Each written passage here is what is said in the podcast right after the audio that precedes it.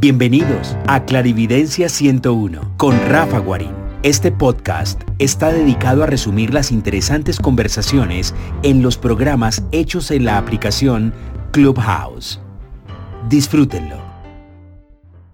Mira que hoy el tema eh, lo, eh, eh, había, digamos, analizado hace un buen tiempo y es la respiración.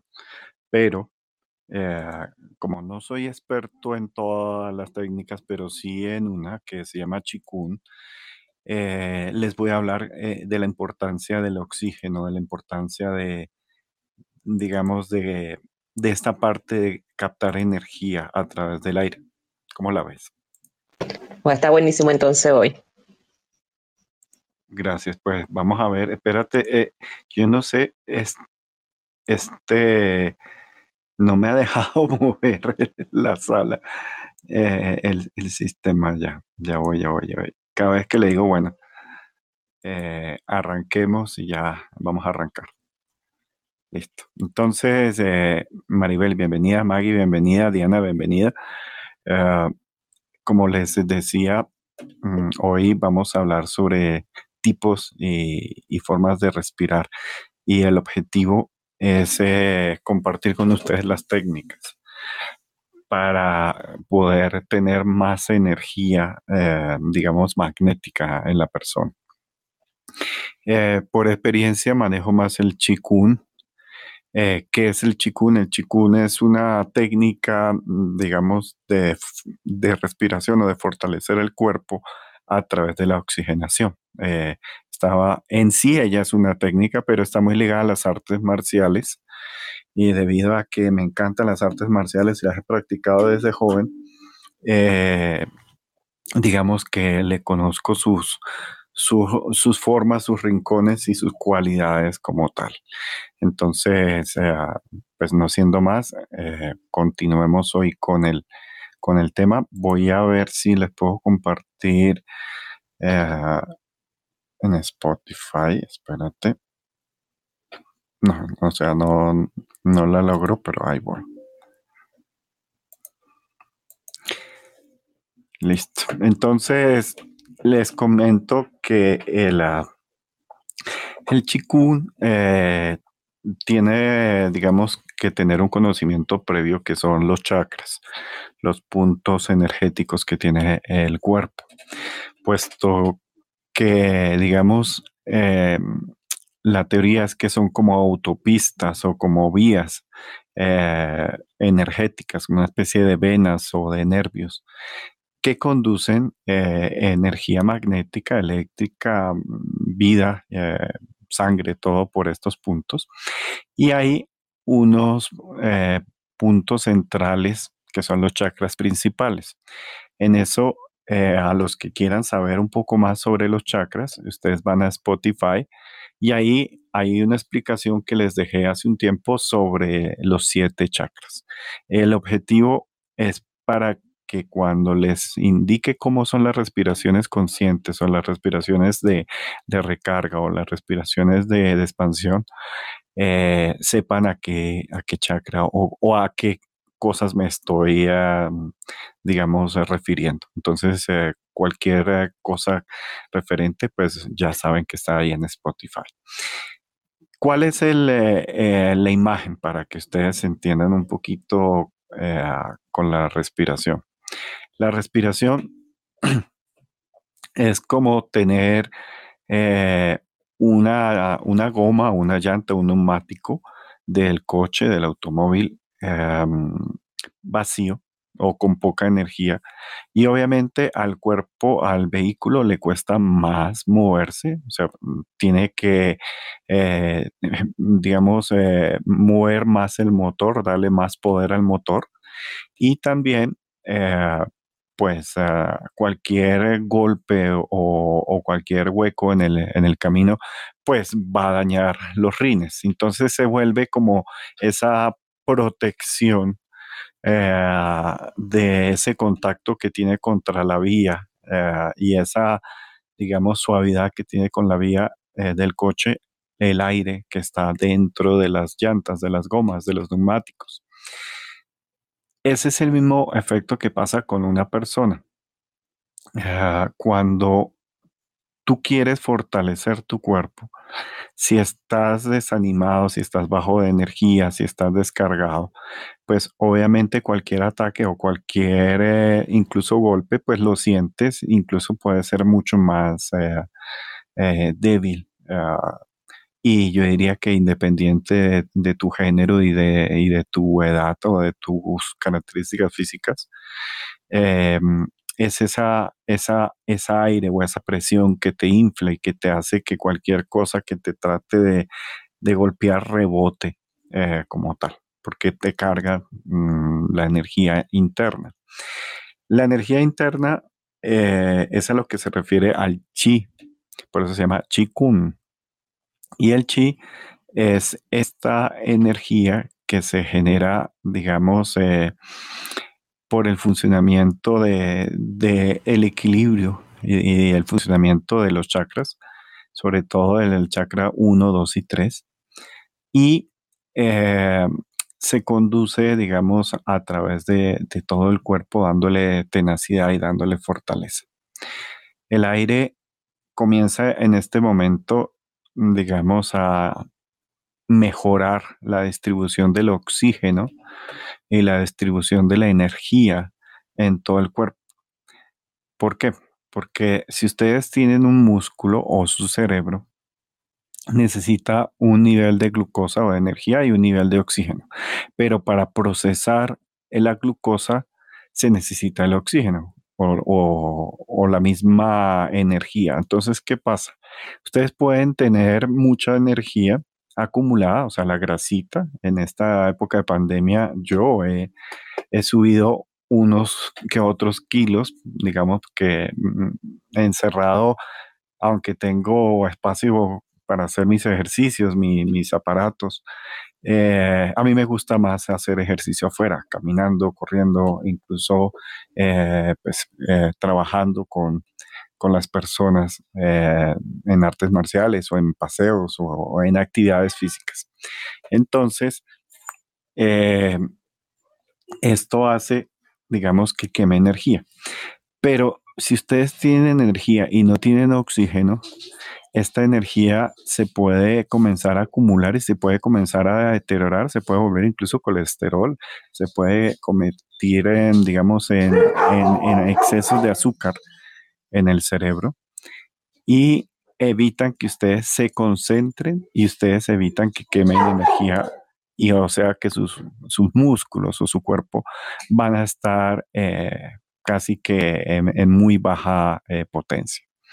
Entonces, ¿qué hay que tener en cuenta eh, con respecto al, al aire? que es básico y que es importante, y entre más aire se tenga, mejor. O sea, nunca, digamos, el consumo de oxígeno, eh, si se hace de una forma correcta, va a afectar el, el cuerpo. ¿Por qué? Porque si ustedes tratan de hiperventilar, y no han tenido, digamos, eh, un inicio de fortalecimiento de su cuerpo o no han hecho ejercicio, pues simplemente esa hiperventilación les da náuseas, les da mareos eh, y los deteriora bastante. Pero es querer forzar demasiado aire de una forma eh, bastante rápida. Entonces, por eso, el chikun tiene un método y tiene una forma. Hay otras terapias, hay otras terapias que también manejan el oxígeno y la visualización. Eh, las podemos manejar todas, o sea, eh, las terapias en las cuales se, va respirando eh, cada vez profundo y cada vez, digamos, imaginándose o haciéndolo para que lo entiendan, en meter oxígeno, meter luz en cada una de sus células y en las partes de su cuerpo, va a optimizar eh, todos, los, todos los procesos.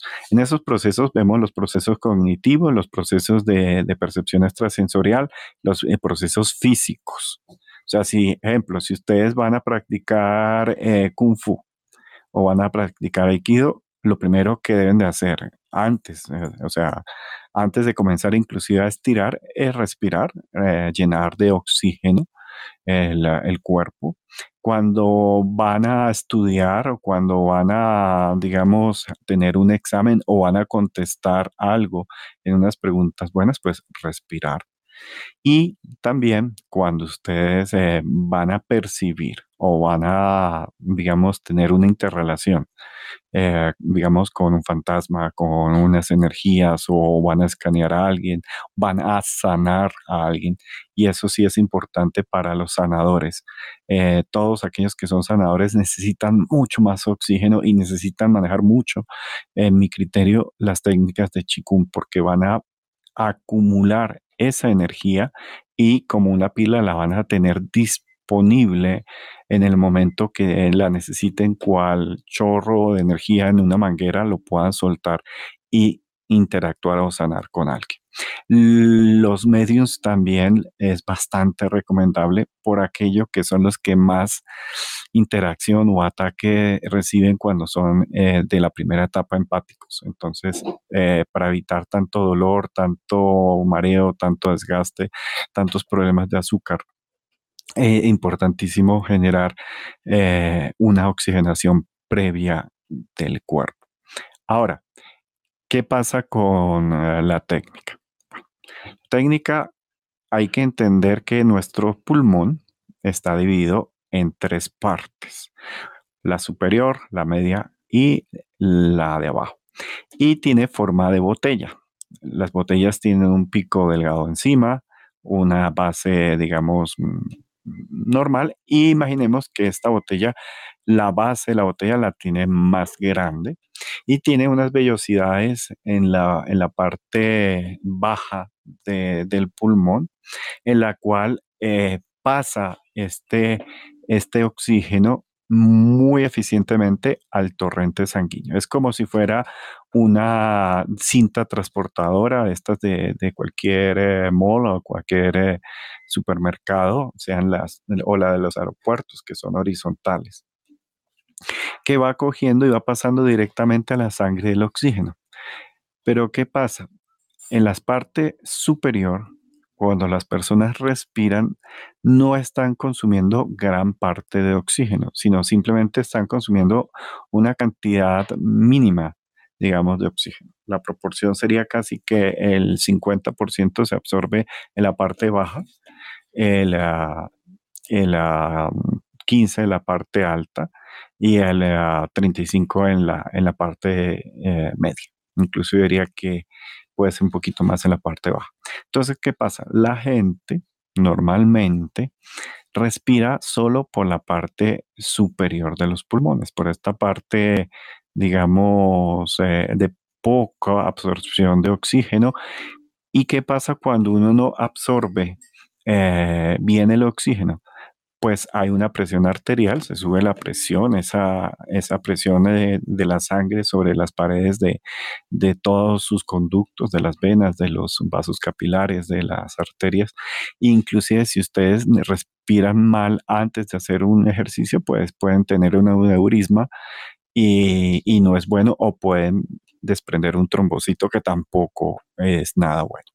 Entonces, esta respiración superficial, eh, respiración alta, mm, es un error, porque en vez de alimentar con una cantidad, digamos, buena de oxígeno para realizar una tarea eh, importante, se dedica a un facilismo, a una parte, digamos, eh, básica de dar yo diría que el límite de lo básico o un poco menos de lo básico del oxígeno ¿Qué pasa cuando uno interactúa con algo o con alguien con poco oxígeno? Pues eh, en, primeras, eh, el cerebro eh, no tiene toda la capacidad para pensar rápido, para reaccionar rápido, y es cuando te dicen algo y tú dices, ay, lo responderé más tarde cuando mi cerebro funcione. Eh, cuando si estás con el cerebro bastante oxigenado, puedes responder muy rápido. Y eso viene a ver con la oxigenación. Hay unas cosas muy particulares en el género y es que las mujeres oxigenan mejor que los hombres. Las mujeres tienden a oxigenar un poquito, un porcentaje un poquito mayor con las vías altas y medias. Nosotros los hombres, eh, digamos que no, no oxigenamos muy bien con las partes altas de nuestro pulmón. Eh, no es mucha la diferencia, pero pues eh, es un poco mayor de oxigenación, son más o menos un 6-7% pero eso es bastante, eh, digamos, cuando, cuando no hay. Cuando ustedes tienen que reaccionar, eh, que viene un coche y ustedes están ahí, los va a atropellar o se va a caer algo ah, y, y ustedes no tienen suficiente oxígeno, se quedan pasmados y efectivamente pasa un accidente.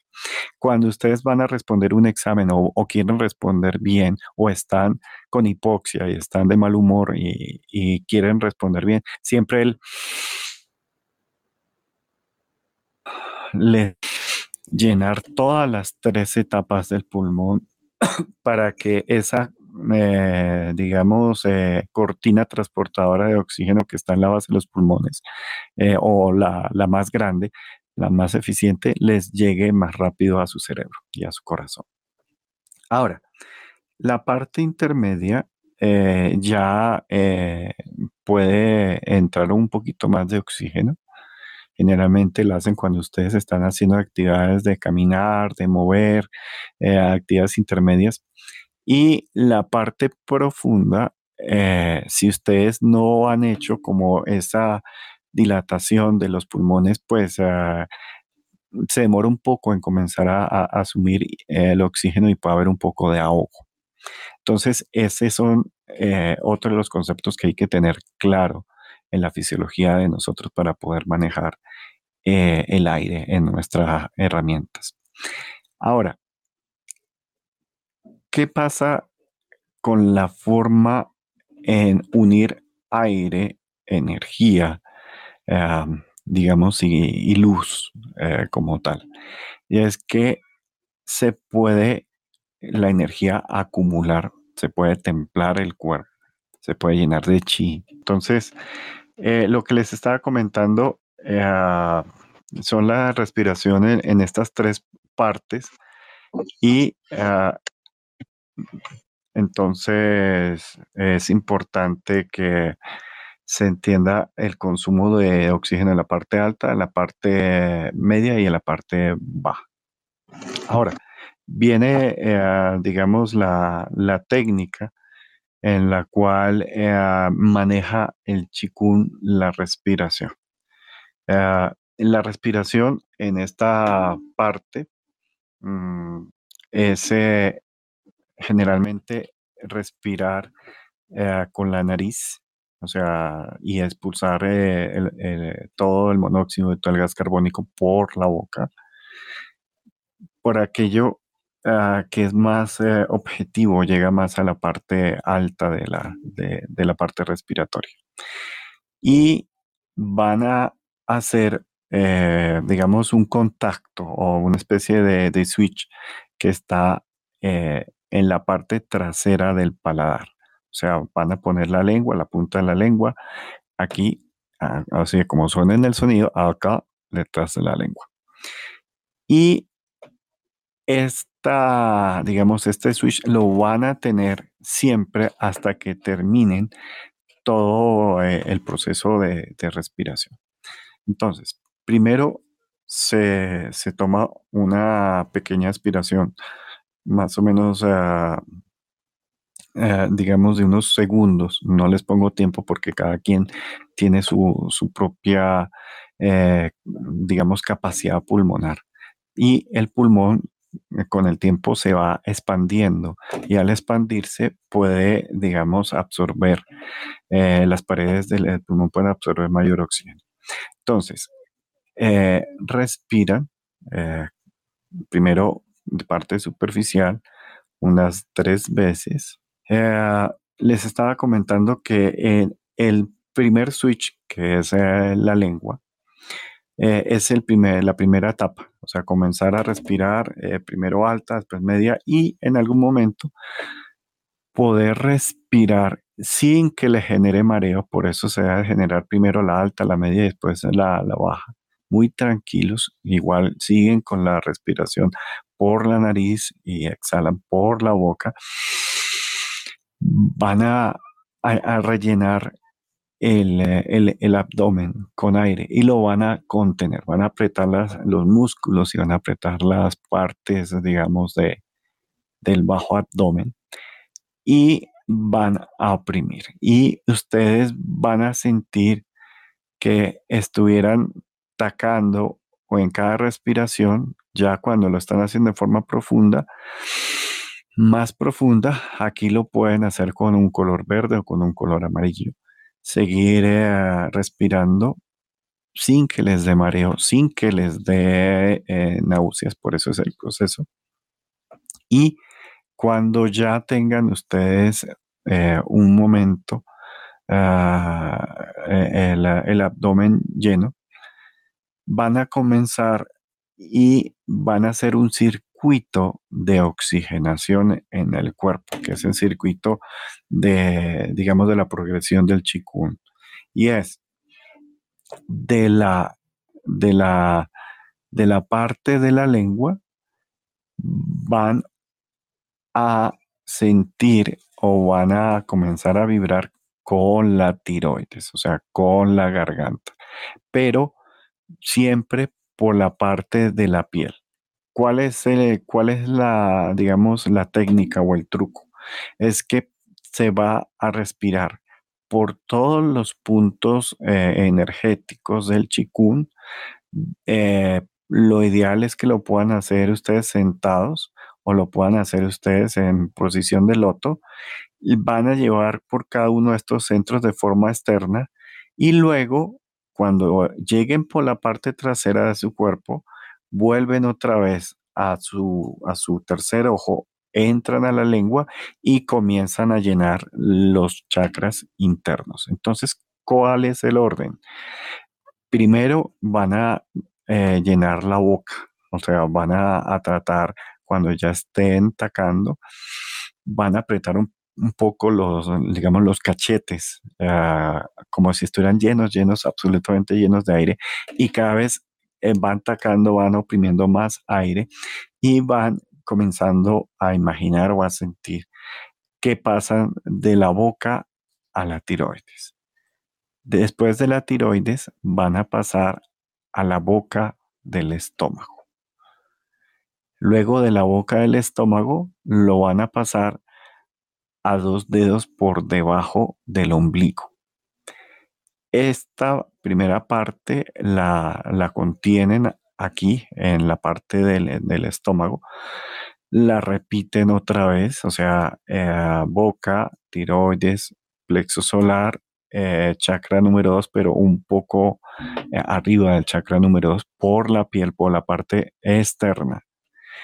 Luego de esta parte, van a pasar al chakra número uno, también de parte externa. El ideal es que si ustedes están eh, sentados en forma de loto, eh, del chakra número uno van a pasar aquí en, la, en los pies, hay otro, otro chakra secundario. Y este chakra es donde están las palmas de los, de los pies, donde está en línea del corazón, del dedo corazón, donde está la articulación. Este es un punto muy importante porque es el punto donde van a amarrar toda la parte energética, toda la parte, digamos, de su, de su chikun. ¿Qué pasa? todos hemos tenido, o la mayoría de estos muñequitos que, están atados internamente por una cuerda y que cuando se afloja la cuerda se desmaya el muñequito, pero cuando se tensa la cuerda, pues el, muñequito se, pone de pie. Cuando lo relajan, se desmaya el muñequito y cuando se tensa la, cuerda, eh, el muñequito se pone de pie. Entonces, el anclaje Mm, digamos, de esta primera parte de la respiración eh, para tener todos los centros eh, externos oxigenados, va a ser eso, va a ser el ancla o la, o la parte donde está la articulación de la, de la palma del pie eh, a nivel del corazón medio. Ese es el punto donde ustedes van a tratar de hacer un nudo con su, con su propia energía, una, un tensar con,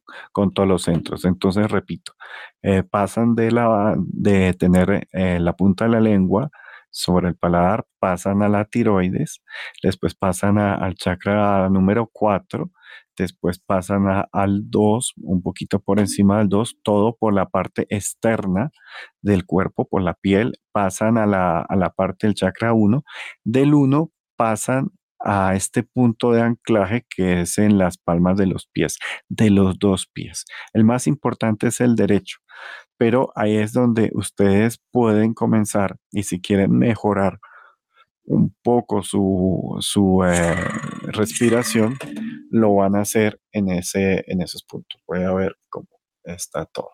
Entonces, eh, voy a quitarle el sonido, perdón, al teléfono y ya lo, que me llegan mensajes y no sé si son mensajes ahorita del grupo o de otras cosas. Entonces, eh, ahí eh, ustedes ya tienen el primer punto del, chakra, de perdón, del chikung. ¿Qué pasa? Si ustedes no tienen los chakras completamente funcionales, eh, continuar de aquí para adelante van a perder energía muy rápido. Entonces, para guardar mucha energía, incluso para sanar, para, para tener su, su, parte precognitiva eh, mucho más alta, su percepción mucho más alta, entonces eh, tienen que garantizar que todos los siete centros eh, y los, los principales estén completamente sellados para que no haya eh, una fuga de energía. La fuga de energía siempre les he dicho que se imaginen como una botella de PET o un globo al cual se le, se le pincha un punto en cualquiera de los siete centros y ahí comienza a salir energía. Entonces, ustedes pueden cargar de oxígeno, pero poco a poco lo van perdiendo si hay algún punto. Entonces, si ustedes anclan eh, la energía eh, desde, desde el centro de la boca al centro de los pies, pues van a tener potencia por, por unos minutos o por un tiempo corto si tienen alguno de sus chakras eh, dañados. Pero si ustedes se quieren autosanar, eh, lo ideal siempre antes de la autosanación es que ustedes se llenen de aire, hagan este ejercicio hasta aquí y comiencen a verificar que estén eh, todos los centros eh, funcionando de forma correcta.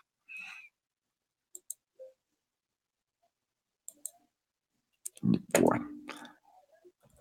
Entonces, continúo con, con eh, esta información y aquí comienza la verdadera recarga o la verdadera potencialización de la respiración de la parte de Qigong.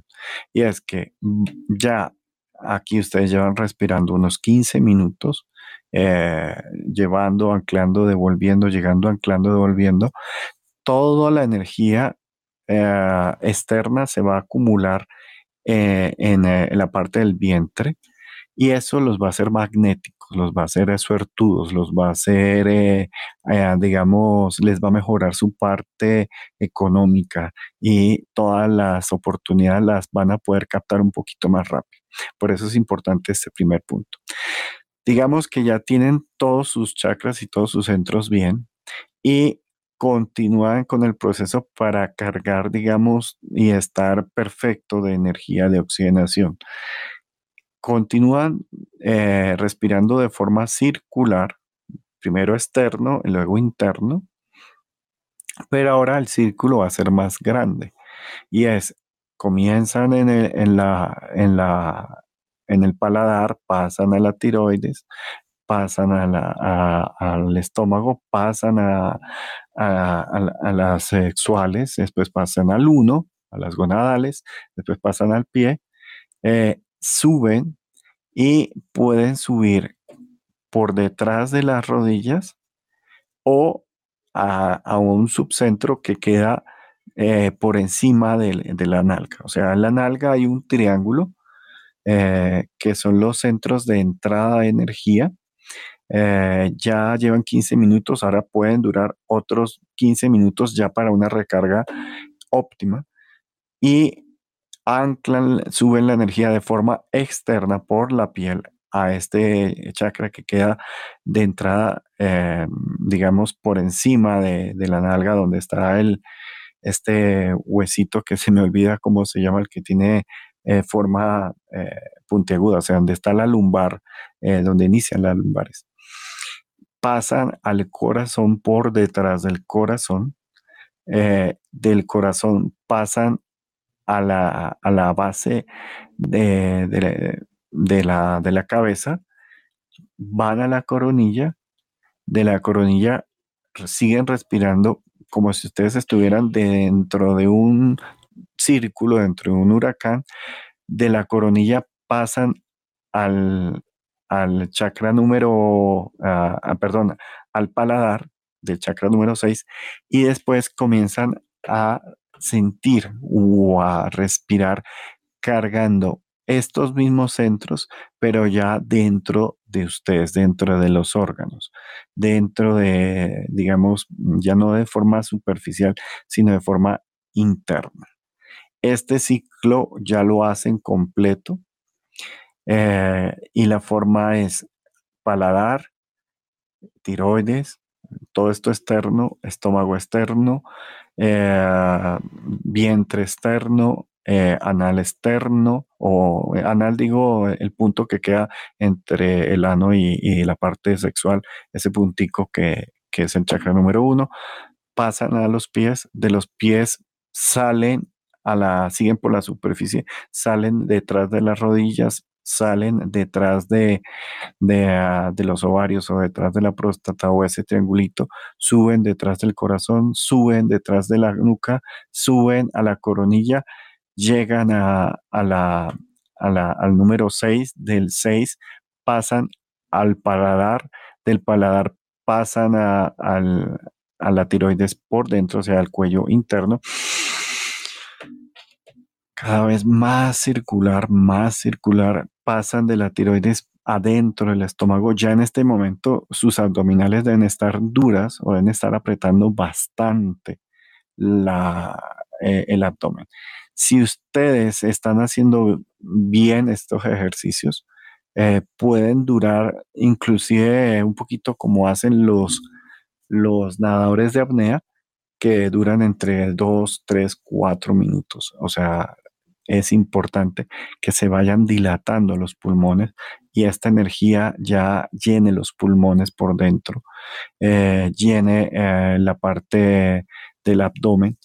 En el abdomen, ustedes como tienen la mano eh, izquierda por encima de la mano, perdón, por debajo de la mano derecha, van a imaginar o van a tensar ese punto y van a imaginar que hay una bola de energía y esa bola de energía hace que sus palmas de las manos comiencen también a calentarse y a, formar un pequeño huracán de, de, energía circular en las palmas de sus manos y de ahí pasan al chakra número uno, pasan al subchakra de los pies, pasan al subchakra de las, de, las eh, rodillas, después pasan al subchakra sexual, que es por detrás, luego al del corazón, luego a la, a la entrada del tálamo, luego entran a, la coronilla, repiten a la, a la pineal, pasan a otra vez a la boca, llenan otra vez todos los centros en cada inspiración y aquí en media hora ustedes ya tienen todo un circuito de energía. Si ustedes hacen bien este ejercicio, se van a sentir muy livianos, se van a sentir eh, muy despiertos, no adormilados. En la primera etapa, en la parte superficial, pueda que les dé un poquito de sueño y es normal, es como eh, a veces eh, la hiperoxigenación genera un poco de, sueño, pero si ustedes siguen eh, siguen respirando, ya van a pasar de estado de sueño a estado muy, muy relajado pero alerta. Y con esta, digamos, con esta parte de, la respiración van a tener mm, suficiente energía de chi para comenzar a, digamos, a trabajar, sea en su parte de artes marciales, en su parte de ejercicios de respiración, en su parte de yogi, en su parte de, sanador, en su parte de, de, cognitivo alto o en su parte de perceptivo alto. No es el final, pero lo ideal es que después de estar ustedes sentados, comiencen a hacer ejercicios de esa energía que quedó en las palmas de las manos y ya está conectado, se van a hacer unos movimientos para ampliar la capacidad de contención de chi y ampliar, eh, digamos, el tamaño de su, de su entorno áurico o de su parte magnética o su magnetismo. Esta eh, respiración, digamos, de media hora eh, en este proceso, eh, lo ideal es que ustedes comiencen a hacer unos ejercicios muy suaves, muy estilo chikun o tai chi o yogi, pero ya pueden comenzar a manejar o pueden generar danza. he visto que el bailar eh, igual las artes marciales son como una danza, pero eh, eh, la danza árabe o la danza que maneja el, transferir o el aumentar en cada centro la energía es importante. Entonces, ¿cómo se comienza estos ejercicios para recargar y respirar aún más y amplificar más la potencia, digamos, de, del chi? Y es, ustedes ya, digamos, eh, previamente mm, de pie, van a ponerse de una forma en equilibrio relajado, estable, pero muy relajado, y van a tratar de, digamos, lo ideal es que ustedes tengan por unos segundos la palma de la, de la pierna derecha sobre la rodilla. O sea, ustedes van a estar como haciendo una, una una P con el cuerpo por unos segundos, después paran, después cogen eh, sus manos que están abiertas eh, en la posición, digamos, de percepción y amplifican o abren sus brazos hasta el nivel del corazón, o sea, abren los brazos de forma, eh, digamos, amplia o abierta. La mano derecha va a ir hacia adelante, el pie derecho va a ir hacia adelante y van a ser como eh, parte de lo que el yoga dice en ese, el, arco o, la flecha. Y la, el calor que ustedes tienen en las manos se lo van a poner en la coronilla, o sea, en la cabeza. O sea, lo pasan, suben eh, toman la barriga, pasan la mano al corazón y del corazón eh, alzan la mano como tocando por encima de la coronilla, pero un poquito más alto. Luego eh, amplifican esa energía, vuelven a la posición inicial, hacen un círculo de nuevo con la, con la palma derecha en el abdomen estiran la otra palma, suben este, este punto al estómago, estando en el, eh, digamos que eh, pujan para que la energía de sus manos entre o, o, a través de la parte de la piel hagan otra vez ese circuito ya de pie en una forma, digamos, de arquero, todo por el cuerpo y van a repetir todo el ciclo de respiración muy relajado hasta que vuelvan a llegar por el estómago, pero por dentro. Van a llenar la energía por dentro. ¿Qué es esta, estas etapas de respiración? Es eh, comenzar a distribuir la energía del corazón en los chakras superiores y la energía de los pies a los chakras inferiores y de los chakras inferiores tener o recargar el abdomen como tal. O sea, es que, que la carga del abdomen comience a ser energía más pura, no tan burda, sino más transparente. Y eh, eso lo pueden hacer desde, por eso digo, desde el chikun, tai chi, eh, yogi o, desde la danza. Eh, yo diría que no importa tanto qué tipo de danza, con tal que, que, sea una danza libre. O sea, lo sé porque he visto danzas un poquito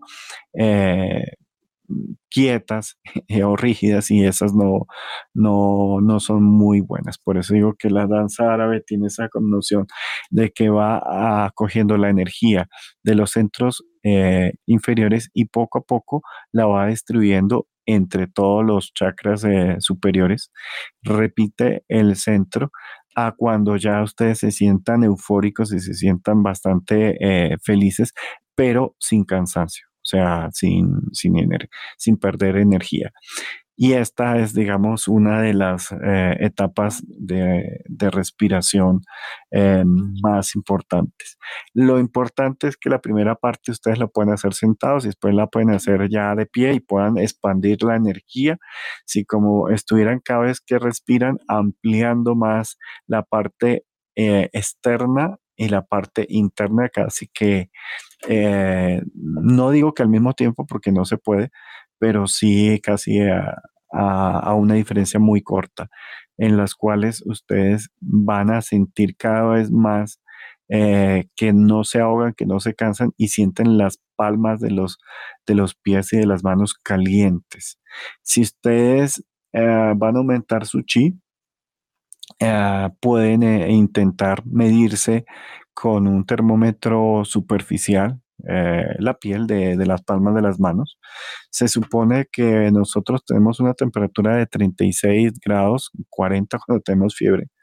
Pero si ustedes comienzan a respirar de esta forma y comienzan a sentir que pujan por la, por la palma de las manos, eh, pueden llegar eh, en teoría a los 100 grados.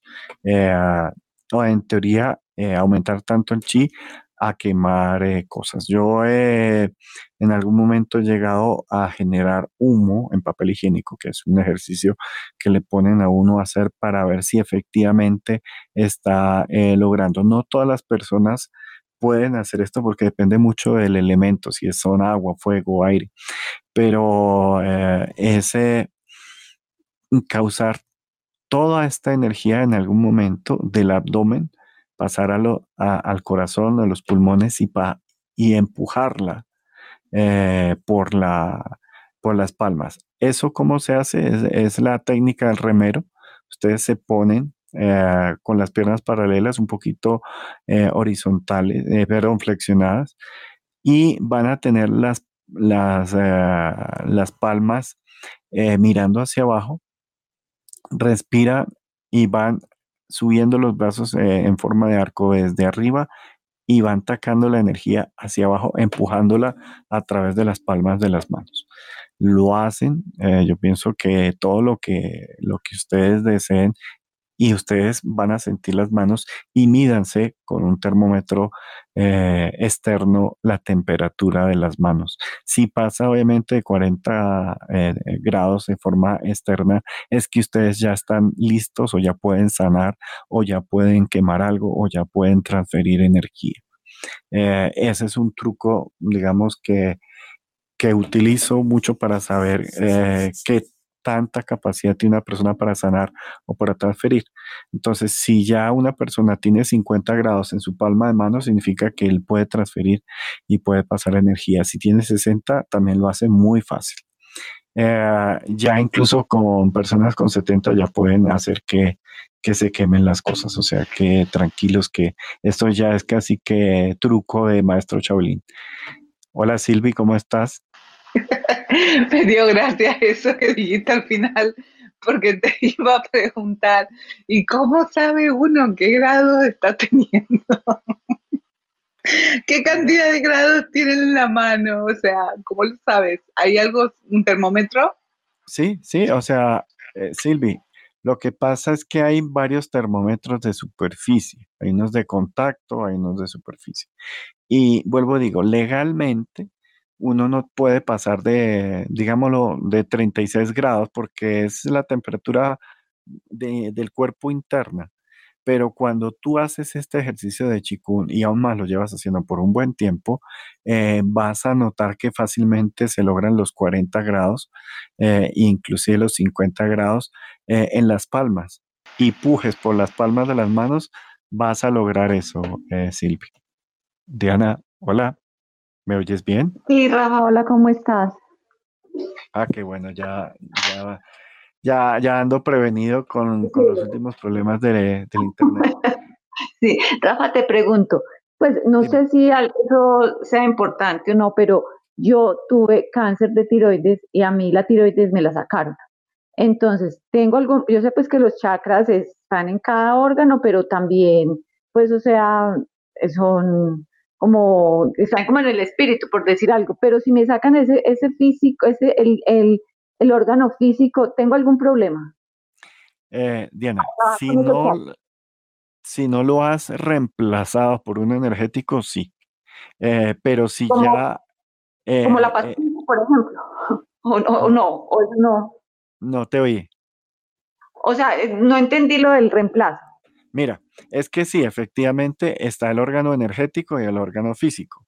Muchas veces cuando hacen una extracción del órgano físico, masacran tanto las uniones de los chakras que queda el órgano eh, fallando, el energético, o sea, o queda, digamos, aislado. Entonces, un buen sanador, un sanador eh, pránico, eh, puede...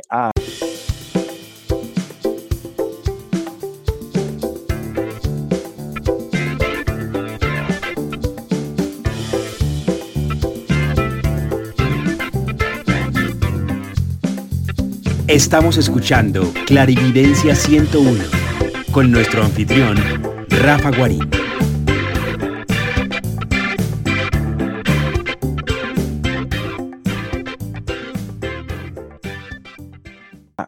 Buscar, reconectar o eh, hacer una, ¿cómo te dijera?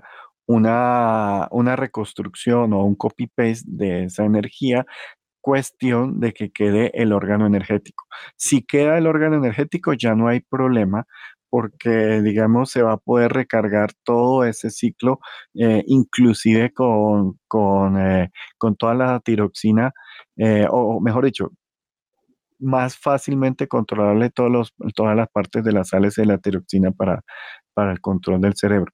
Entonces, sí es importante. ¿Por qué? He encontrado a personas operadas que le han hecho una estereoctomía, que le han hecho, eh, eh, le han quitado la tiroides, le han quitado la próstata y tienen desconectados los chakras. O sea, lo tienen mal porque eh, siempre que le meten a uno en la cirugía el bisturí, te rompen, o sea, te rompen también tu, tu parte energética.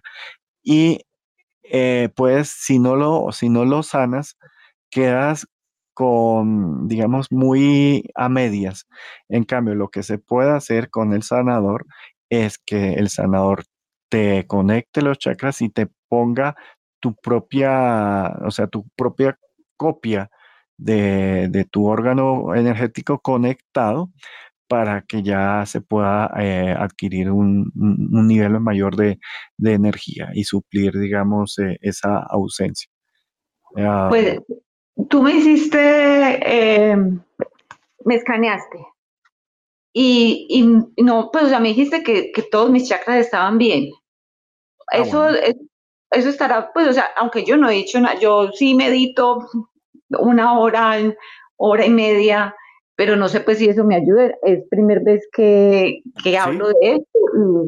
no sé, y, y, nunca he hecho nada. Yo, por ejemplo, desde hace unos meses, todo el, cada día me medito con un chakra o con la ley de la naturaleza, estoy, pues, o sea, en cada uno, entonces no sé si eso me ayuda un poco. Sí. Cuando tú me hablas, me dice bien. Te, te, ayuda, te ayuda bastante, Diana, porque digamos que si, si la parte energética está funcionando bien, eh, hay como una, mm, yo diría que se, se suplen ciertos centros con otros órganos. Entonces, es lo ideal, es lo ideal meditar, sanar, oxigenar para que no pases procesos de depresión. hablando particularmente de, la tiroides, porque tú sabes que ella maneja los estados emocionales. Entonces, es importante. Por ejemplo, hay algo que pasa mucho con, con los brujitos, si se puede decir. Eh, cuando hablo de brujitos, hablo de, de los eh, mediums, de los sanadores, de los eh, de los precognitivos, de los eh, ah, clarividentes, de los oráculos. Es que a veces cuando se bloquean, generan cáncer o generan algún problema en el chakra número 2 y sean, eh, les quitan el útero o les quitan la próstata y queda eh, sintiéndose en una depresión, sintiéndose sin, sin la mayor capacidad de sanar. Entonces, a estos sanadores se les reemplaza eh, con un órgano energético, pero siempre casi que se le vuelva a costumbre estar haciendo esta respiración consciente, esta respiración del chikun, para que esa, esa tensión en esa parte ausente del cuerpo no se pierda. Es como eh, tener una, una burbujita, un, eh, ¿cómo se diría? Que la llanta, en vez de tener su coraza homogénea, tenga una burbujita y lo que hay es que eh, forzar o, o reforzar esa parte donde está la burbuja para que no se vuelva una parte débil. Y cuando la llanta circula la energía, no importa si, si, ah, que si hay un órgano o no, siendo que todo está, eh, digamos, eh, tensionado o lleno de aire, el cuerpo funciona perfectamente y puede seguir sanando y puede seguir teniendo eh, percepciones. Listo, o sea que yo también podría hacer esta respiración que acabas de hacer y también, o sea, me puede ayudar con, con el órgano faltante. Diana, con el órgano y con todo. O sea, para mí la respiración es eh, muy, muy, muy importante. O sea, eh, no diría muy importante, sino hablando en, lenguaje colombiano, putamente importante. más. Ay, Rafa, muchas gracias, Con todo el cariño. Eh, es que es un truquito tan fácil, pero, pero tiene su, su técnica y tiene su forma. Y lo que no quiero es que que se piense que solo hay una, una forma, sino que realmente hay varias. Por eso digo que eh, la que yo manejo es el chikun, por aquello de que siempre estuve practicando mis artes marciales y me encanta. Y lo bueno es que si yo estoy deprimido, si estoy eh, triste, si estoy eh, bajo de nota, pues mm, respiro respiro, ah, me siento, hago mi, medio, mi, centro por centro de respiración, primero mis, mis, centros externos, luego mis centros internos, hago que la energía circule eh, en mí, incluso hay una protección que se llama Merkabah, que es coger ese, esa energía residual, ese chi que se genera con la respiración y con el funcionamiento de los órganos y hacerlo girar más o menos un metro cincuenta o más alrededor de uno para que rebote cualquier acción negativa o cualquier acción eh, que quiera uno volverlo vulnerable. Y lo mismo pasa con el cuerpo. Si el cuerpo está lleno de oxígeno, como les he pintado la imagen de, ser una, un neumático o una llanta, tener la coraza completamente inflado, usted lo puede coger a, martillazos y, les rebota eh, y nunca llegan ustedes a dañar el, el rin o alguna parte de, interna del coche. En cambio, si el coche tiene la llanta desinflada, pues ustedes dañan eh, la alineación del carro, dañan los frenos, dañan el rin y se acaba todo. Por eso la respiración es muy importante y esa analogía eh, me la explicó un profesor eh, hace muchos años y se me quedó grabada porque para mí, que me encanta la mecánica, tiene todo el sentido. No sé si hay alguna pregunta o alguna duda eh, de ti, Gloria, o de ti, Diana, que están aquí arriba, o de las personas que están abajo, de, la respiración, del chikun, de cómo uno eh, recargar y mejorar, vuelvo y digo, desde su parte cognitiva, su parte perceptiva o a su parte eh, sanadora. Sí, Rafa, quería que nos repitieras un poco el orden porque en un momento determinado, en la parte interna, tú pasaste del, del quinto chakra directo al, al plexo y no pasamos por corazón. A ver, eh, es que el, corazón solo se pasa por detrás y por la parte, digamos, externa y luego eh, cuando ustedes llenen sus pulmones, ahí ya van a, llenar el, corazón. Entonces, ¿cómo es el orden? Así repetido. Primero, eh, comienzan con paladar. De paladar de forma externa, respirando, poniendo la lengua, eh, hacen que su energía salga de la boca por la piel, por forma externa, a tiroides, a boca de estómago, a chakra número 2, eh, a chakra número 1 y luego pasan a palmas de pies.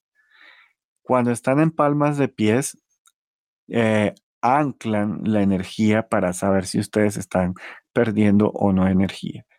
Eh, que es eh, lo que les explicaba, como tensar su cuerpo, hacer un nudo de los pies y uno en la cabeza para que el cuerpo quede recto y la energía se sienta que sube mucho más rápido, mucho más eficiente, que es el efecto del, muñequito ese que se tiembla o se desmaya según la tensión de lo que tiene en la base. Si ustedes están bien en esa parte, van a continuar con la segunda parte. La segunda parte es que siguen respirando circularmente de forma externa y de forma externa pasan de la planta del pie a detrás de la rodilla a detrás de, o al chakra sexual por detrás, luego pasan al corazón, luego pasan a la base del cráneo, luego pasan a la coronilla.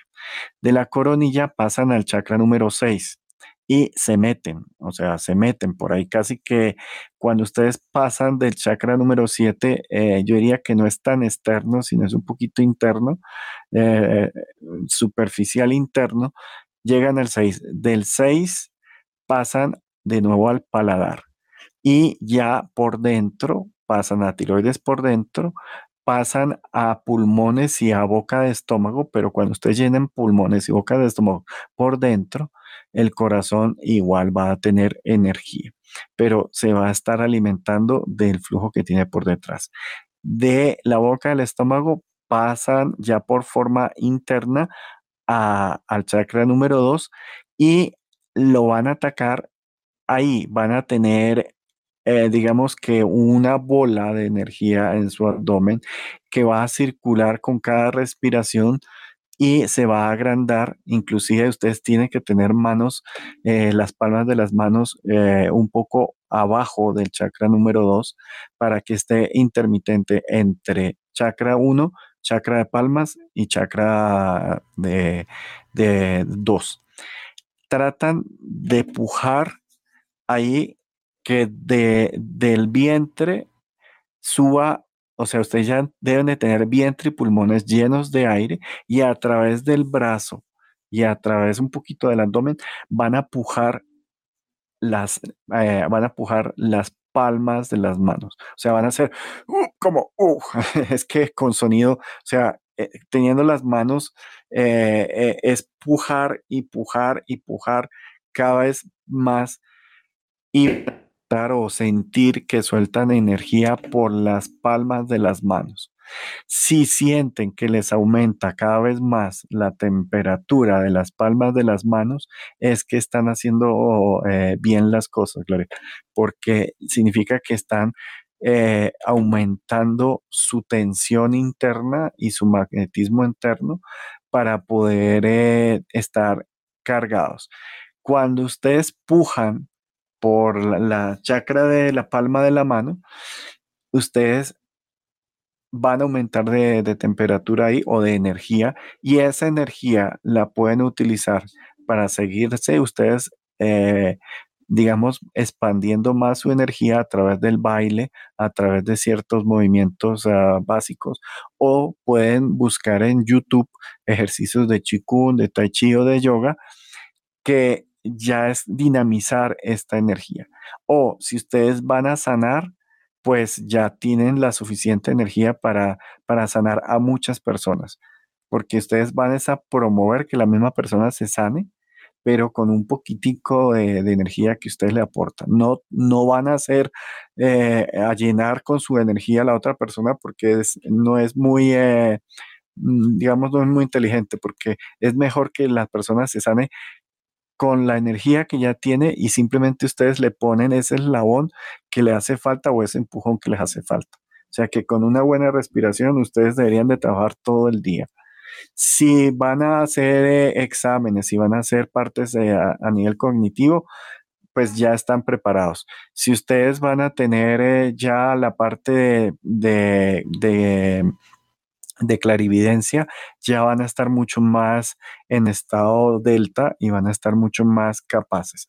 O si van a estar como mediums, también lo van a poder eh, hacer más con mayor eh, resistencia al intercambio energético que suele pasar cuando lo hacen a nivel de, del chakra número 4 eh, o, o, la parte empática. Mm, no sé si ya me entendiste, Gloria. Sí, gracias.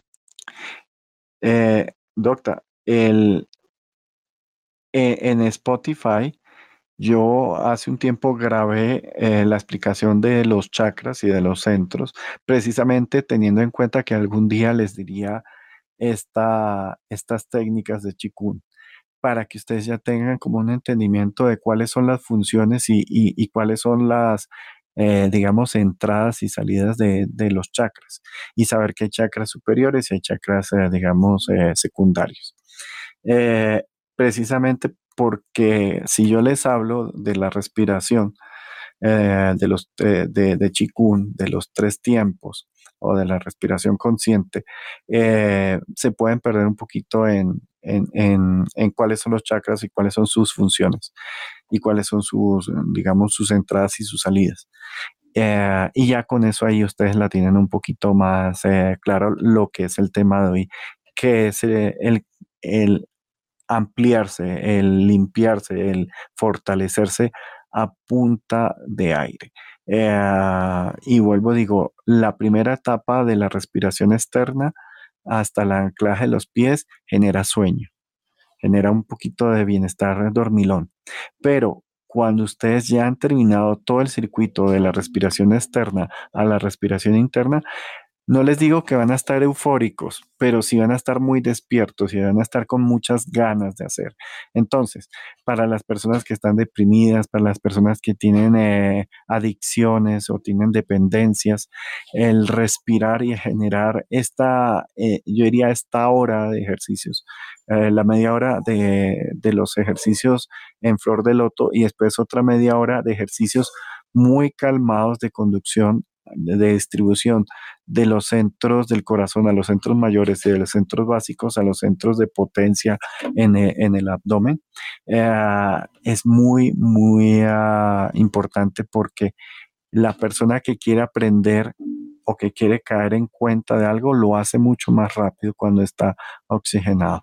La persona que va a querer experimentar, sanar o hacer o contactar lo va a hacer mucho más eficientemente. Y es algo muy sencillo y es oxigenar bien el, el cuerpo, o sea, que, que ese consumo de glucosa y ese consumo de, oxígeno estén equiparados para lograr la mejor mezcla eh, posible. Esto, vuelvo y digo, y voy a, a nivel de, mecánica. Eh, para los que sepan un poco eh, los motores, de combustión externa a los coches necesitan gasolina necesitan oxígeno. Si vamos a ver la gasolina como glucosa y el oxígeno como oxígeno, si este motor eh, le caen cantidades muy grandes de, de gasolina, pero poco oxígeno, el motor se apaga, no funciona bien y digamos que, que hay que repararlo y obviamente no mueve el coche. Si el coche tiene un nivel medio de oxígeno y un nivel completo de, de gasolina, pues va a funcionar, pero va a funcionar muy tosco, o sea, va a tener momentos de, lucidez, pero no siempre. Pero cuando ya hay una mezcla, eh, obviamente mayor del oxígeno y con un poco de, gasolina, ya el, el, vehículo, el coche va a funcionar perfecto, va a consumir muy poca gasolina y va a rendir mucha más fuerza, mucha más velocidad y mucho más kilómetros eh, que cuando tuviera demasiada gasolina. Lo mismo pasa con el ser humano. El oxígeno es un elemento que alimenta los motores del cuerpo, porque nosotros no, eh, no, es como el coche que tiene un solo motor y eso mueve, digamos, todo. No, nosotros tenemos en cada chakra y en cada subchakra tenemos un motor y todos trabajan al unísono. Cuando todos trabajan al unísono tenemos mucho más potencia y mucho más capacidad. Somos más eficientes que un motor de, un, de un coche, de un vehículo. Entonces, por eso es importante. Ahora, muy poca gasolina, que es, viene lo que es eh, uh, hiperoxigenar sin tener eh, la fluidez de, la gasolina o de, la glucosa, o sea, hacerlo bastante rápido, también tiene que el, cuerpo entra en shock, o sea, es cuando le da hiperventilación y da mareo y da convulsiones, es porque no se ha generado ese movimiento de mezcla ideal. Por eso es importante hacerlo poco a poco porque entre más les van dando ustedes esa relación energía, eh, glucosa, eh, oxígeno al cerebro, va aumentando más, más su potencia más y, y se van a dar cuenta de las cosas mucho más fáciles, van a percibir mucho más fáciles y van a ver, yo diría que la vida mucho más fácil y mucho más clara. Entonces, casi que la oxigenación es clara para para los eh, clarividentes. Una de las cosas que les comento, que ya les ha dicho, las mujeres tienen a oxigenar mejor que nosotros los hombres. Ah, y ahorita que ha estado el COVID, la mayoría de la gente compró un oxímetro y eh, eso también eh, ayuda a uno a entender eh, si uno está oxigenando bien. Obviamente esos no son perfectos, pero, pero te demuestran que cuando tú estás enfermo, eh, tienes una oxigenación por debajo de 90 inclusive llegando a 80 y eso es bastante, bastante complejo. Y eh, se puede decir que a veces las mujeres pueden llegar a tener un 99% de oxigenación y los hombres en un 95, 96%, pero el promedio es 91, 92, 93 y 97 eh, para las mujeres, para que tienen 96, 97 en oxigenación. No sé si haya alguna pregunta o alguna duda sobre, sobre esto que hemos hablado hoy sobre la oxigenación. Rafa, es también para aclarar un poco, eh, tú le decías a Diana eh, que ella podía restaurar eh, su tiroides con estos ejercicios o necesariamente se requiere un sanador pránico. Sí, sí. lo que pasa es que, vuelvo y digo, imagínense una, una pelota llena de aire eh, y que tiene su capa externa. Si ustedes les traen un, un pedazo de esa aire, que sería un órgano funcional al cuerpo, pues por donde se lo extrajeron tuvieron que romper, abrir y la pelota ya no se puede volver a tensionar porque se le va a escapar el aire fácilmente.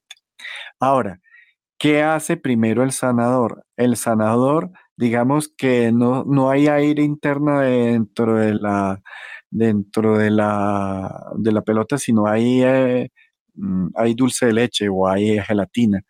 Para, para, explicar que si uno quita el pedazo, pues queda el hueco del pedazo. Entonces, el sanador A tiene que conectar un nuevo, eh, eh, digamos, elemento energético tiene que soldar eh, o, parchar esa parte externa de la pelota para que no se escape lo que tiene por dentro.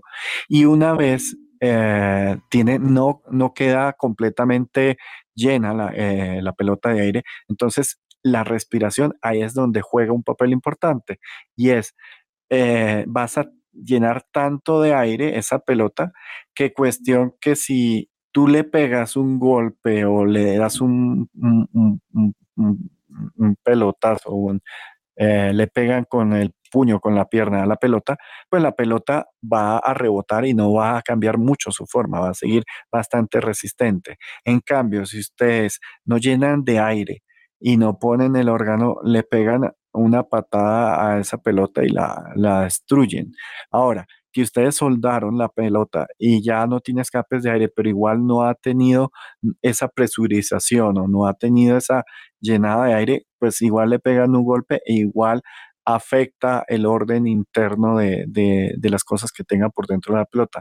Y ahí es donde es importantísimo la respiración para fortalecer y que eh, todas las partes de, de la pelota se compensen entre ellas y no haya esa pérdida de, robustez o esa pérdida de resistencia, que sería más o menos lo que haría la respiración del chikun para evitar que haya un deterioro interno eh, de, la pelota. Obviamente la pelota es nuestro cuerpo y, el relleno son nuestros órganos.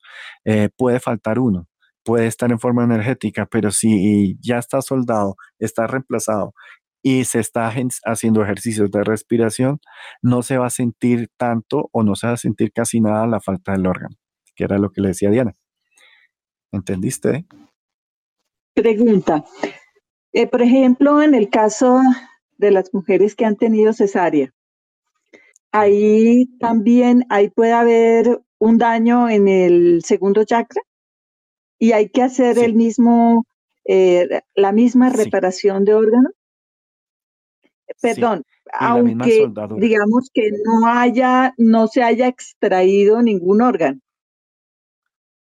No se extrajo ningún órgano, pero se rompieron, eh, o sea, se rompieron ciertas partes de conexiones internas del, del cuerpo. Entonces, eh, es más fácil generar ahí eh, una soldadura porque ya no hay que hacer un copy-paste del órgano y una soldadura, sino solo hay que hacer la soldadura. Pero siempre, y eso se los digo por andar metido con tanto médico, más con tanto medio energético, siempre después de cada operación, de, de cada tratamiento en cirugía, hay que soldar lo que se rompió en forma energética y rellenar en forma energética lo que se quitó, porque eso si se hace de forma inmediata, una vez eh, se ha quitado el, elemento, eh, digamos que el cerebro no va a generar eh, códigos erróneos o no va a generar movimientos de autodestrucción o movimientos de generar ácido lácticos o, o cortisol. ¿Por qué? Porque parte a veces del sistema inmunológico, cuando se hace una extracción de un órgano, eh, puede generar ataque y se puede generar eh, una especie de, de metástasis o de, cáncer o de, o de enfermedad y se quedan las personas muy vulnerables. Yo he visto personas que los han operado bastante y no han hecho soldadura y uno los ve siempre pálidos y, aunque funcionen bien, no se sienten resistentes. Una vez se les solda y se les ponen sus órganos en forma energética, eh, la persona que tiene eso, su carácter y su energía eh, se vuelve eh, más normal o más fuerte, más empoderado por aquello de tener esa, esa resistencia. Pero lo ideal es hacerlo entre más rápido, mejor para que tanto la parte del cerebro y la parte del cuerpo no comience a, molestar. ¿Y cómo sabe uno que un sanador eh, puede hacer ese tipo de sanaciones pránicas o tiene que tener, digamos, el título entre comillas? Mira, eh, yo ahí eso lo, digamos que lo pongo en consideración porque este conocimiento que les acabo de decir no lo conocen todos los sanadores y no lo saben cómo hacer y no lo saben explicar cómo es. Eh, entonces, yo diría, a eh, que sea un sanador con entrenamiento, digamos, grande, no con un cursito eh, pequeño, sino con un curso bastante completo, con uno, con, con varios, porque incluso se puede hacer una regeneración desde el mismo DNA. entonces, es, ese tipo de sanador casi siempre ya es reconocido eh, en experiencia y, en, entrenamiento. Eh, para hacer eso, mm, hablando así al calzón quitado, no todos los sanadores lo saben hacer y no todos los sanadores lo saben hacer bien. Eh, porque es como un curso no de, pregrado, sino es un curso como de, yo diría que de, maestría y el curso de ENEA es un curso de, doctorado, para que me entiendan el paralelo. Entonces, eh, les toca ser un poquito como analíticos entre la trayectoria, eh, la demanda y las cualidades del sanador. Y lo más importante, y eso ya lo da, son los resultados. Si ustedes fueron donde un sanador que dice que sí, pero no se sienten bien, no se sienten cargados, no se sienten, eh, digamos, con presión interna, con soldadura, pues eh, no, es, no sabe o no es capaz, porque ahí ya viene tanto capacidad de entrenamiento para, para hacerlo energéticamente como el conocimiento cognitivo para hacerlo. Entonces, ese es un punto importante. A todos, eh, yo les eh, he presentado en unas reuniones a mi hermana María Teresa. María Teresa debe tener un poco más de 40 o 50 años de experiencia profesional eh, creo que 50, pero que no me diga porque me regaña que le descifro la edad. Y eh, este conocimiento que les acabo de transferir, obviamente gran parte viene de ella y del grupo de médicos bioenergéticos, entre esos aquí hay eh, varios en Colombia muy reconocidos.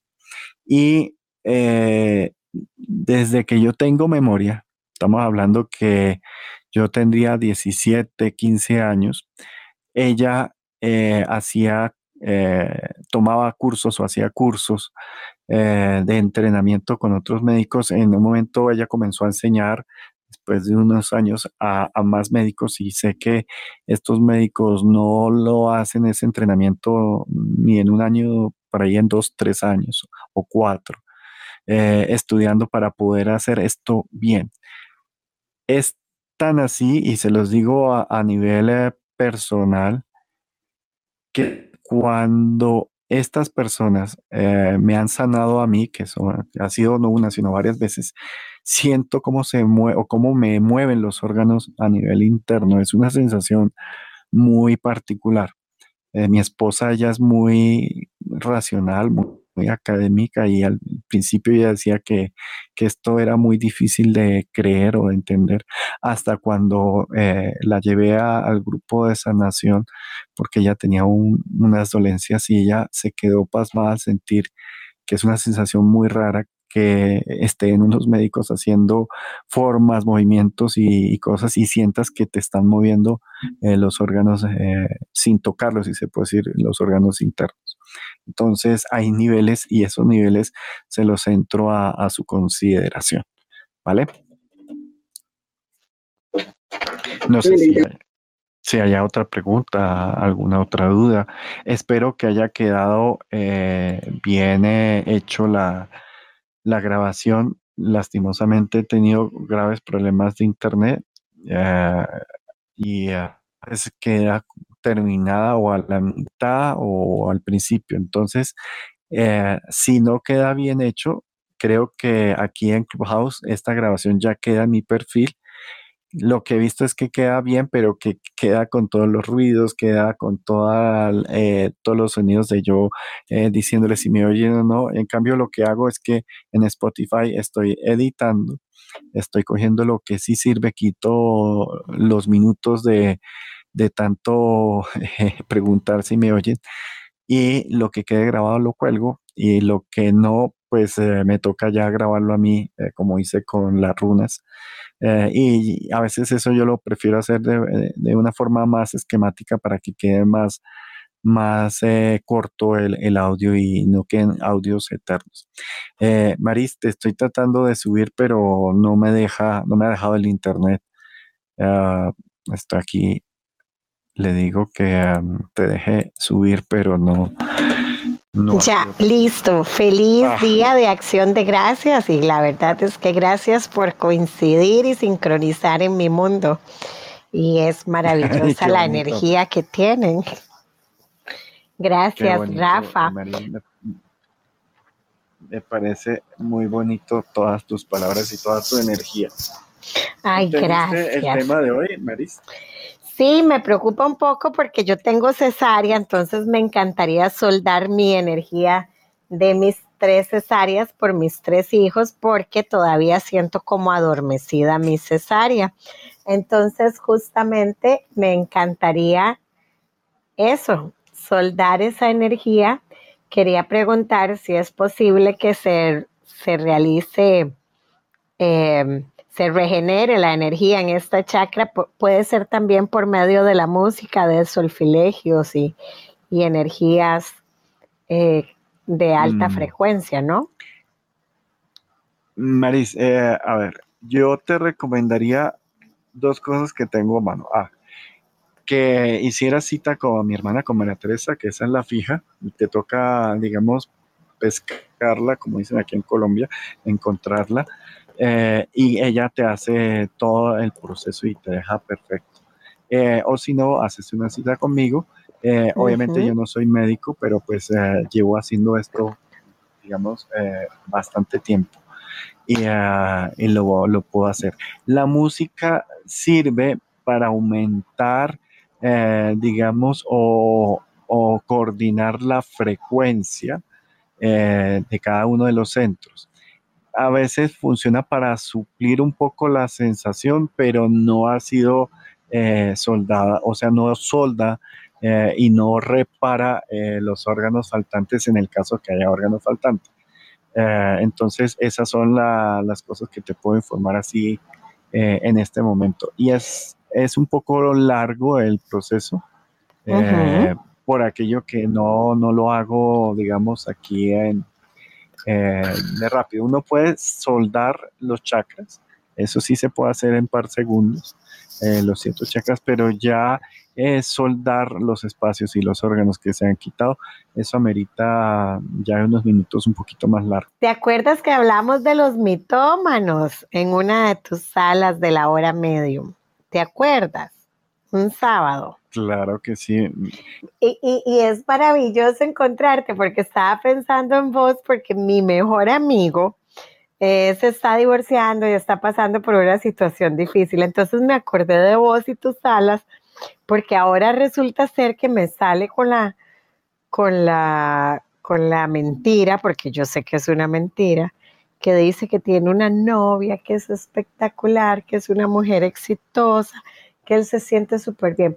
Entonces yo conociendo lo que era mi mejor amigo, que es mi mejor amigo y sabiendo lo atropellado que está, le digo yo, pero ¿cómo hiciste para encontrarte esa novia tan exitosa de la noche a la mañana si no has logrado todavía ni resolver lo de tu divorcio? Entonces me acordé de vos que dijiste que los mitómanos empiezan a ser como una bola de nieve y a creerse su mentira para que todo el mundo crean que lo, lo hacen a partir de su ego para que el resto de la gente diga, wow, qué bien que está.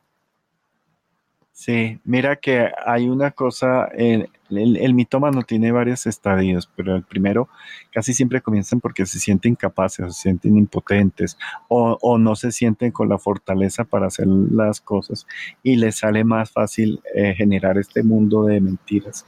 Y ya cuando comienzan a alimentar este mundo de mentiras, cuando ya se vuelven mitómanos, ya en lo que piensen las demás personas eh, les importa nada, les importa un cero y eh, comienzan poco a poco a buscar el, el mutuo halago. Entonces son en primera instancia personas muy encantadoras, halagadoras, pero después ya se vuelven como personas que consumen y consumen energía eh, para alimentar este mundo sin, eh, sin, sin fondo, que es la parte del mitómano. Y realmente es para, en primera estadía lo utilizan para defenderse, para defenderse de, de su incapacidad, de su falta de confianza o X o Y. Y ahí es donde tú captaste a, tu amigo, lo cogiste. Sí, lo percibí, lo percibí. Es, la percepción, o sea, yo digo, pero ¿cómo? O sea, ¿cómo? ¿Cómo? No, no calza, ¿verdad? Sí. Pero este tipo de gente está desalineada energéticamente, ¿no? Sí, a veces inclusive son personas que han tenido traumas físicos y esos traumas físicos los han reivindicado con traumas emocionales y eh, terminan volviéndose mitómanos o en un punto, si son demasiado fuertes esos traumas, eh, ya comienzan a tener problemas psiquiátricos. Eso, porque mi amigo tiene problemas psiquiátricos, quiero que sepas eso. O sea, ya el psiquiatra lo visita y lo, y lo medica. Entonces, yo, wow, cómo se sale la gente de la realidad, ¿no? Sí, y, sabes que la realidad es muy bonita, es muy divertida cuando uno la tiene las formas de cómo eh, afrontarla. Pero ¿qué pasa? A veces alguien ha sido eh, eh, víctima de violencia, sobre todo voy a decir algo un poco complejo, víctima de violencia sexual o víctima de, bullying, o, y sobre todo en sus etapas que todavía están desarrollando su, su, ser, su criterio, su personalidad.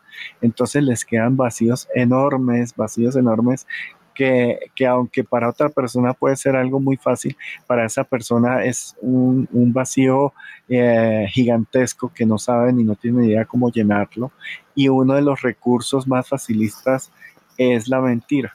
Y la mentira cuando está sustentada en un dolor o en un bloqueo tan profundo, eh, se vuelve fisiológico y un poquito psiquiátrico.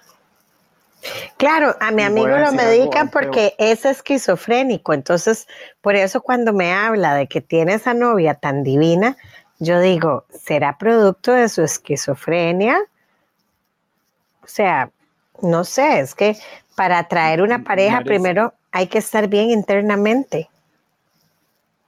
Eh, hay una forma para el mismo esquizofrénico, porque varios esquizofrénicos me han preguntado, eh, o personas, ¿cómo sé la diferencia entre una percepción y una, eh, digamos, proyección o una imaginación?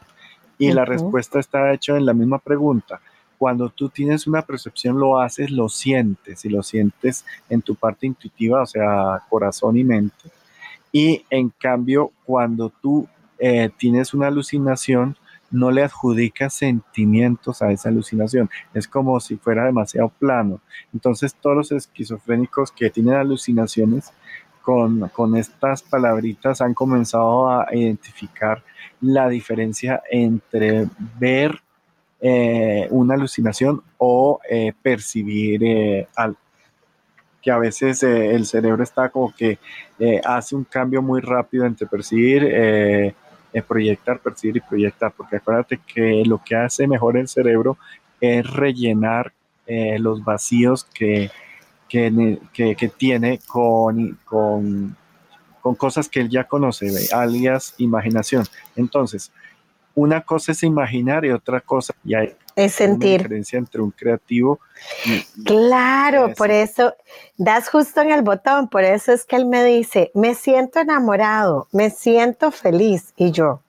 Pero si usted se siente así, usted realmente lo vive, lo disfruta, no lo cuenta.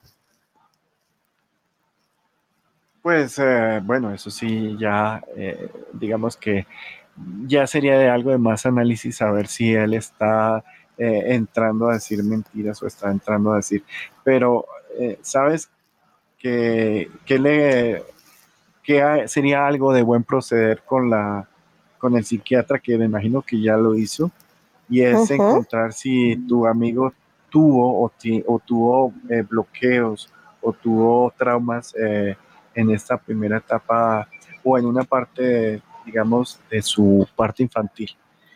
porque hay un proceso un poco triste, que te lo quiero decir, Maris, que eh, eh, he logrado como ayudar en eso y es con el suicidio, porque cuando las personas eh, tienen esos bloqueos de agresión tan fuertes y comienzan a decir mentiras para evitar confrontar el dolor, la mentira y todo eso, dejan que esas personas sientan y sientan cariño que les dan o sientan amor propio o sientan algo y en algún momento se sienten robóticos, se sienten un pedazo de carne y por eso eh, comienzan a tener comportamientos bastante, eh, digamos, abismales o, riesgosos. Y en algún momento eh, es tanto el dolor que se vuelve ciego el dolor y no les hace ver diferencia entre, entre sentir cosas positivas y piensan que no sienten porque tienen bastante dolor. Y ahí es cuando a veces toman o tratan de, suicidarse. Eh, y bueno, tú sabes que en eso he tenido bastantes personas que he trabajado con ese punto y, ah, y es algo que siempre es importante hacerlo tratamiento alterno con, con psicólogos y con psiquiatras porque es muy complejo para uno hacerlo solo.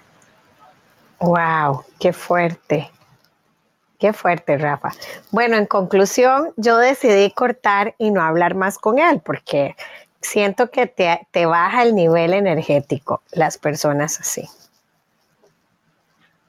Lastimosamente, sí. sí, así es. Se vuelven, eh, se vuelven o aplastantes o se vuelven eh, limitadoras. No sé, o sea, el que te aplasta o el que te limita. Sí, entonces es mejor cuidar la energía y, empezar a, a cuidarse uno y a cortar relación con personas así, porque si no te van a bajar tu nivel eh. energético. Y una forma, lo que te digo, de subir tu sistema energético es esto, es la respiración, Marisa, es hacer todas las, todas las técnicas y todos los procesos, porque la buena oxigenación, eh, como les expliqué, como el motor y la gasolina del oxígeno, eh, te aumenta tu potencia y te aumenta eh, como la claridad de, saber que esa persona te está tratando es de, digamos, de vampirizar o de quitar energía. De vampirizar. No porque lo quiera, que no lo quiera hacer adrede, sino lo hace por, digamos, por, por inercia, porque no se siente suficientemente capaz y quiere buscar a alguien que le dé apoyo en forma inconsciente. Bueno, Marisa. Entonces. un poquito, Rafa, antes de que prosigas con el tema, ya que se desviaron a este tema. Em, que me vino el pelo, gracias Marisa. Ay, qué gusto eh, que haya resonado, me encanta. Te quería hacer una pregunta, Rafa. En este caso, los mismos, eh, que te la quería hacer desde la sala de la mentira, de las mentiras, y se me olvidaba. Eh, es lo mismo el caso, por ejemplo, un caso así como este de unas personas que mientan de los estafadores, embaucadores, a las personas estas que se están haciendo pasar por otras, que roban la identidad y, y, que, y que andan así fingiendo ser personas que no son. ¿Es el mismo caso? Sí, claro. ¿O es de otro eh, tipo? no, eh, o sea, hay variaciones, pero en la esencia es lo mismo. Es alguien que no puede suplirse con su realidad. Entonces, eh, inventa una realidad alterna para poderse sentir. ¿Qué pasa con los estafadores? ¿Qué pasa con los ladrones? Y se los digo por psicología forense.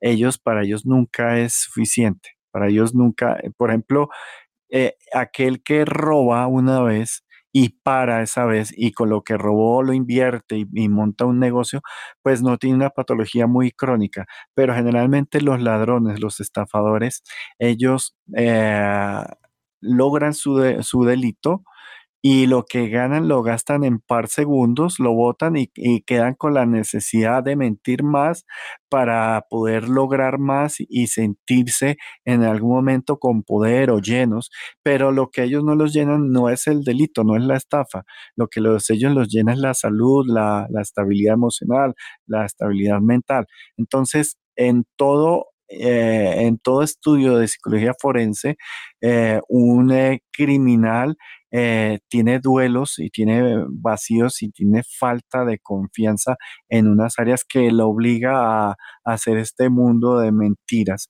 o este mundo de, digamos, de, de, de, tratar de manipular o de tratar de vampirizar, como hablamos con Marisa al otro. No sé si me entendiste. Sí, sí, era eso lo que quería saber, porque, bueno, como tú dices, ¿no? Detrás hay como una necesidad de reestructurar las cosas para que uno, uno poder adaptarse al mundo, ¿no? Al fin y al cabo.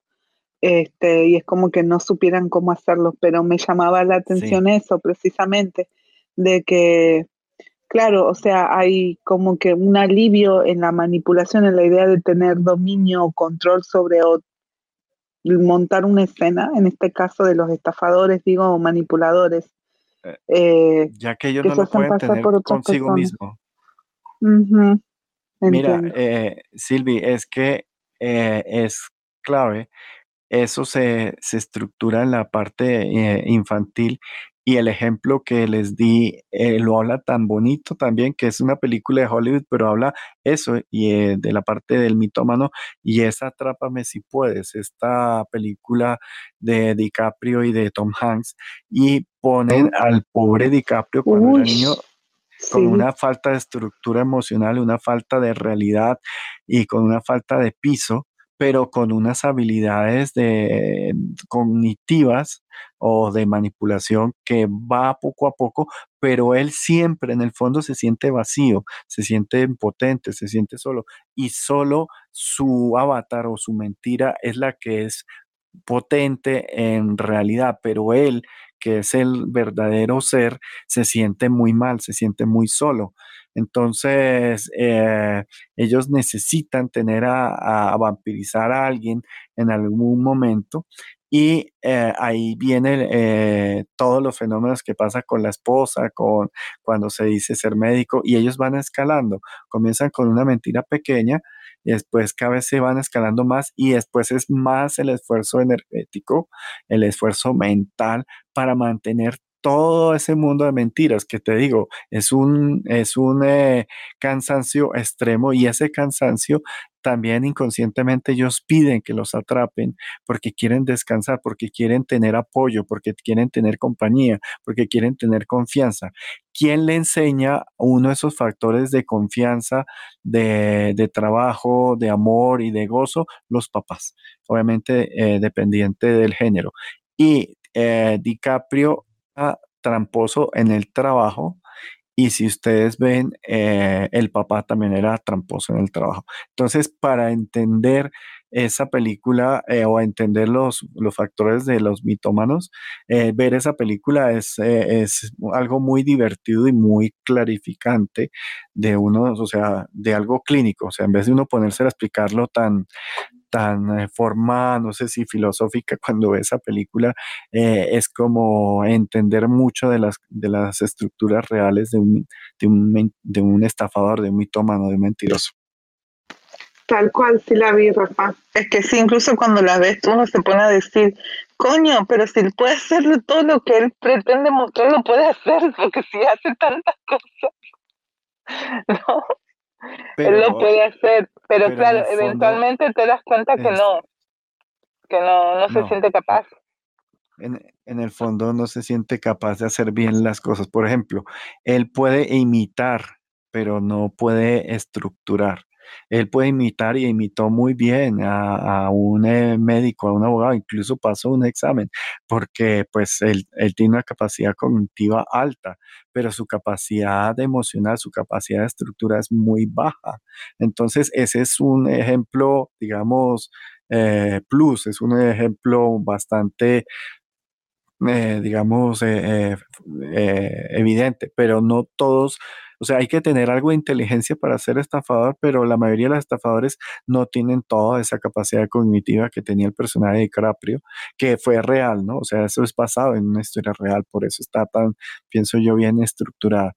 Y eh, generalmente los estafadores o los mentirosos lo que les pasa es que le viven huyendo porque al poco tiempo se van a dar por atrapados y prefieren huir eh, y cuando se ven atrapados, inclusive ellos mismos es cuando te digo que se pueden hasta suicidar porque no tienen cómo mantener aún su, su vida imaginaria, su vida sobredimensionada. Y por esas sobredimensiones que cada vez que ellos roban o tienen algo, lo siguiente es que van y se gastan el dinero en estupideces. O sea, eh, ejemplo, voy a decir algo, o sea, uno puede tener una joya, pero esa joya es el, es el representar de, de toda una meta cumplida, de todo, de todo un eh, proceso eh, llegar y tú te sabes cuál es el proceso desde el principio, eh, digamos por méritos, por trabajo, por economía, al lograr tener esa joya. En cambio, ¿qué quiere el estafador, el ladrón? Ya tener el resultado pero no tiene ni idea del proceso, o le da pereza el proceso, o le da negación el proceso. Entonces quiere tener resultado para decir o fanarse de que él sabe el proceso. Y en cuando la gente que ha tenido el proceso reconoce esas sutilezas eh, para saber si esa persona, esa joya la logró por, por su trabajo, por su estudio, por su determinación y la luce con, digamos, con empoderamiento. En cambio, el ladrón la, la luce con, con mentiras y, y, se sobremenciona. Y aquí hay algo muy normal en los delincuentes, estoy hablando aquí en Colombia y sé que un poco en México también, y es que se vuelven estrafalarios, o sea, sus, su necesidad de demostrar y su necesidad de exagerar es bastante grande. Incluso tengo un en Sonora, en Hermosillo, perdón, que, que él estudiaba la arquitectura narco. Y la arquitectura narco era espacialmente la misma que, que, una normal, pero decorada y exagerada en unas cosas completamente innecesarias, eh, pues de una forma bastante evidente. Y en esas les cuento para que me entiendan eh, en, los años 80, 90, eh, yo conocí a un arquitecto cuando yo estaba con ganas de, estudiar y un profesor nos contaba que él terminó siendo contratado por un narcotraficante y el señor le pedía que le pusiera columnas falsas en la mitad de la sala que a él le gustaban las columnas y que entre más columnas pusiera más se sentía como más, eh, no sé, rico, qué sé yo. Y un buen arquitecto trata de tener menos columnas porque el espacio se vive y se está más limpio, pero estas, esta personaje, este ser, en su ignorancia quería ponerle eh, columnas y mandó a poner una columna en toda la mitad de, la sala, de la zona social, que es lo que un arquitecto siempre trata de evitar. No sé si me entendiste, Silvia. Sí, sí lo entendí y te agradezco muchísimo por la explicación, porque estaba tratando de comprender algunas cosas y es como que, ah, mira tú, nada más que por eso. sí, mira que mm, voy a decir algo entre un, entre un próspero y entre un eh, que imita al próspero, y es que el próspero proyecta su prosperidad así tenga un taparrabo, así esté eh, con, eh, con una camisa rota. En cambio, el que imita al próspero a veces se pone camisas que son infladas en su precio, sobredimensionadas, y es cuando eh, dicen la gente de, de, riqueza, incluso de riqueza de cuna o tradición, que son estos eh, chiflamicas o personas que exageran. Ah, lo digo porque es que vuelvo otra vez a la estética narco, o sea, uno ve que una persona próspera por dentro, por fuera y por tradición puede comprar una camisa blanca y se la pone y se ve próspero, se proyecta prosperidad y es una camisa blanca.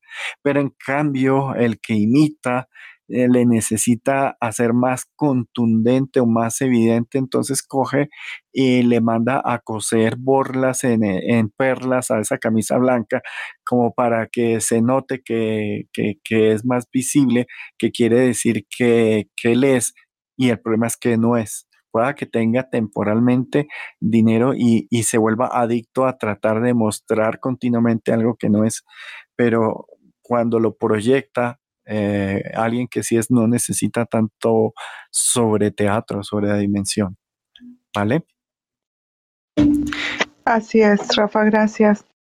Bueno, entonces yo creo que ya eh, terminamos por el día de hoy, a menos que haya otra pregunta. Eh, mm, quiero más tarde revisar la grabación de, del tema de hoy, que vuelvo, digo, para mí era muy importante que quedara aquí en, estas grabaciones en Spotify, porque la respiración, vuelvo digo, para mí siempre ha sido la clave del éxito, ha sido la clave de muchas cosas y por eso me demoré un poco en, primero darle cierta información sobre los chakras, sobre la estructura mental, para que las personas que están y que hayan estado eh, ya tengan como entender aún más estos procesos de, la oxigenación. Eh, y, de todos los trucos que, le pueden uno ayudar. Entonces, mm, no siendo más, a todos les doy las gracias por estar acá.